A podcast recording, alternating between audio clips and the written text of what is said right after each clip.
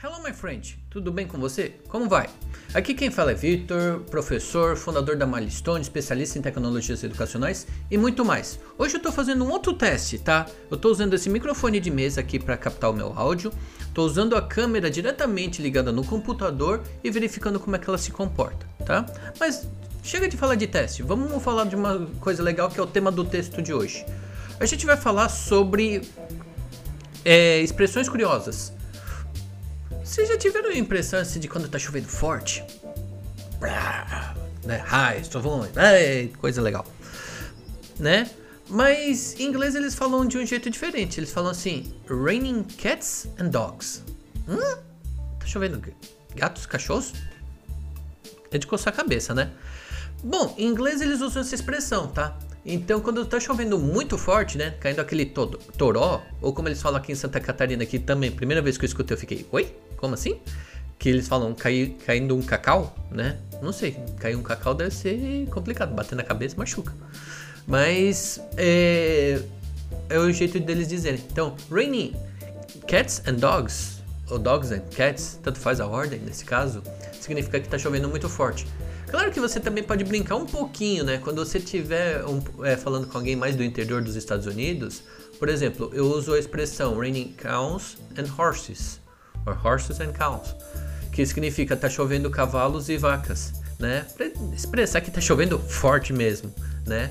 E os americanos entendem essa ironia na, na expressão. Eles falam, ah, tá, peguei, a, peguei a pegadinha, ah, ah, ah. legal, tá? Falando de animais da fazenda, também tem um outro negócio assim, né?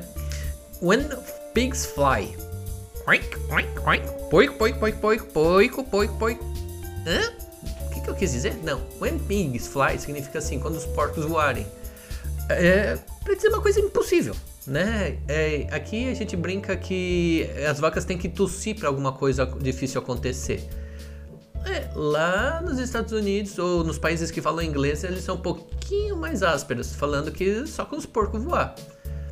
Felizmente ou infelizmente, aí a gente tem companhias que transportam um porquinho por avião, né? Brincadeira, né, pessoal? Poxa vida, isso daí foi ruim.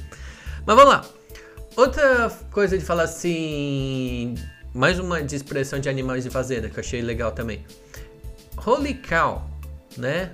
Holy cow é um jeito deles usarem holy para dizer assim, que é sagrado, né? Vaca sagrada não é um jeito de expressão, mas a gente pode dizer no lugar de caramba, tá? Hã? Eles falam caramba? Sim, se você for lá para a parte sul dos Estados Unidos, é perto do México, o pessoal pode usar caramba. Legal? Mas dizer assim, esse holy cow é, é um jeito simpático de você, evitar de você falar holy. Não vou falar palavrão. Que é o. Put, tá? Então você já entendeu o que eu quis dizer. Mas é importante que a gente tome cuidado, tá? Que isso daí é para você expressar surpresa e tudo mais. As crianças têm o costume de usar um holy guacamole, tipo guacamole sagrada. Tipo, para não falar palavrão, é o que nem a gente fala ai carambola. Legal? Isso é um jeito legal de você conseguir expressar é, surpresa. Mudando um pouquinho de ares e assunto, né? Se alguém chega para você no restaurante e fala assim, let's go Dutch. Você fala, oba, vamos pra Holanda, né? Vamos com o holandês. Não. Go Dutch tem outro significado. É aquele momentinho que você tá com a crush ou a crush e você vai lá e fala assim, e aí, pô, a gente comeu um cachorro quente cada um aqui e a gente achou Coca-Cola. Vamos dividir a conta? É um jeito de dizer para é, compartilhar, tá? Então, Go Dutch é quando você compartilha a conta. Bacana, né? Um outro ponto aí é falar assim: sweet. Ah, Vitor, eu sei que é sweet. Sweet é doce, né? Para de enrolar, né? Mais ou menos, né? E você pode dizer assim: ah, mas eu sou diabético. Tá, relaxa, pessoal, tô brincando aqui com essa expressão. Sweet é o famoso beleza, massa, legal, supimpa né? Revelei a idade agora, né? Poxa vida, não. É que eu gosto de expressões velhinhas, né?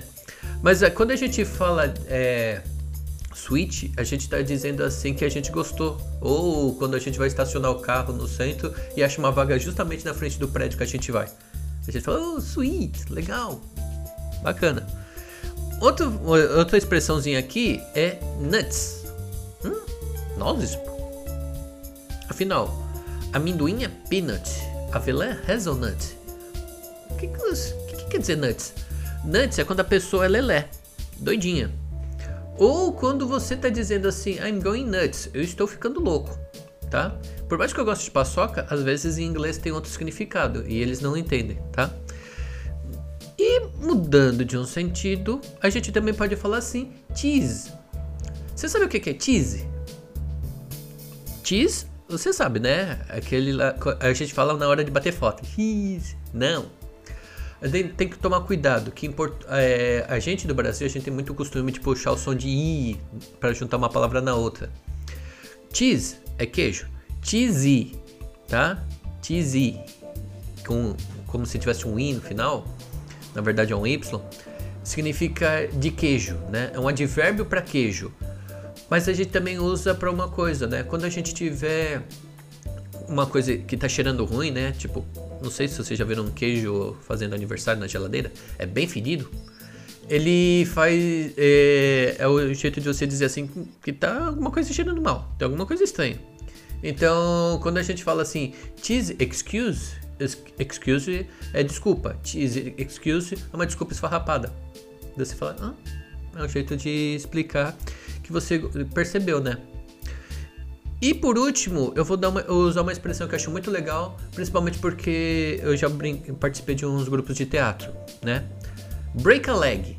Nossa, se alguém chegar assim pra você, assim, você vai apresentar um negócio, bate na tua e fala, break a leg. Você, oi? Por que você quer que eu quebre a perna, poxa vida, né? Maldade, né? Pô, deixa minha perna em paz. Brincadeiras à parte, break a leg significa é, quando você vai entrar em cena e o pessoal do teatro fala assim, vai lá, tenha uma boa sorte. Aqui no Brasil a gente usa um palavrão para desejar que a pessoa entre no palco e dê tudo certo. Mas em inglês eles usam essa expressão, break a leg. Legal? Pessoal, aqui são algumas expressões que eu achei bacana assim ter a princípio, né? Não são as últimas, né? Não são as únicas, tem mais um monte de expressão. Não adianta eu ficar dizendo para vocês, ah, vamos pegar a lista das 100, das 50. Não vai dar para decorar, tá? Essas aqui são algumas das que eu mais uso. Então, para conversar com meus amigos lá do exterior ou para conversar com outras pessoas e até para explicar alguns negócios. Legal? Se você gostou, dá o seu sinal aqui, dá um coração, dá um joinha, compartilha com os teus amigos que também estão buscando algumas expressões e escreve aqui embaixo, diz aí qual é a expressão que você acha legal ou que você já ouviu em inglês e queria explicação um pouquinho melhor. Valeu? Obrigado, bye bye and see you soon.